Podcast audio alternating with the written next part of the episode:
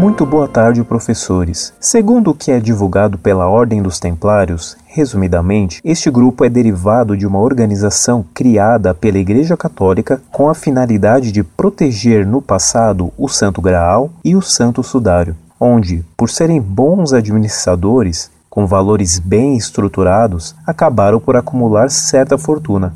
A Ordem dos Templários afirma que o Belo, entre aspas, rei da França, armou uma cilada onde os templários foram injustiçados e Demolé fugiu, unindo-se com a maçonaria. Gostaria de saber até que ponto essa versão é verídica, pois me parece um pouco inconsistente. Agradeço a atenção, que o amor de Maria e de nosso Senhor Jesus Cristo esteja sempre convosco. Sou admirador do trabalho de vocês. Muito prezado, salve Maria. De fato, o que você coloca sobre os templários tem pouca consistência. A Ordem dos Cavaleiros do Templo foi fundada na Palestina por Hugo de Payés e outros cavaleiros após a Primeira Cruzada.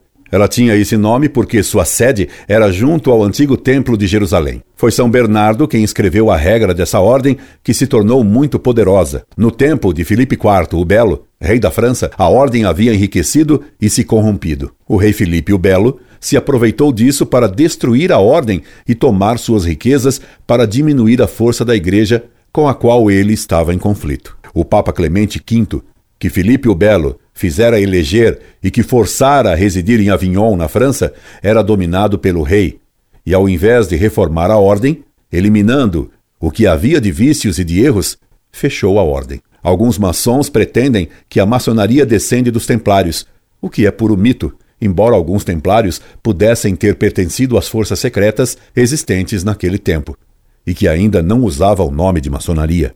Hoje, só falam dos templários pessoas suspeitas de envolvimento com sociedades secretas místicas. Não perca então tempo com os templários, Graal e Rei Arthur, pois é tudo fábula esotérica e gnóstica. Que Deus lhe conceda um santo ano novo. Um abraço amigo.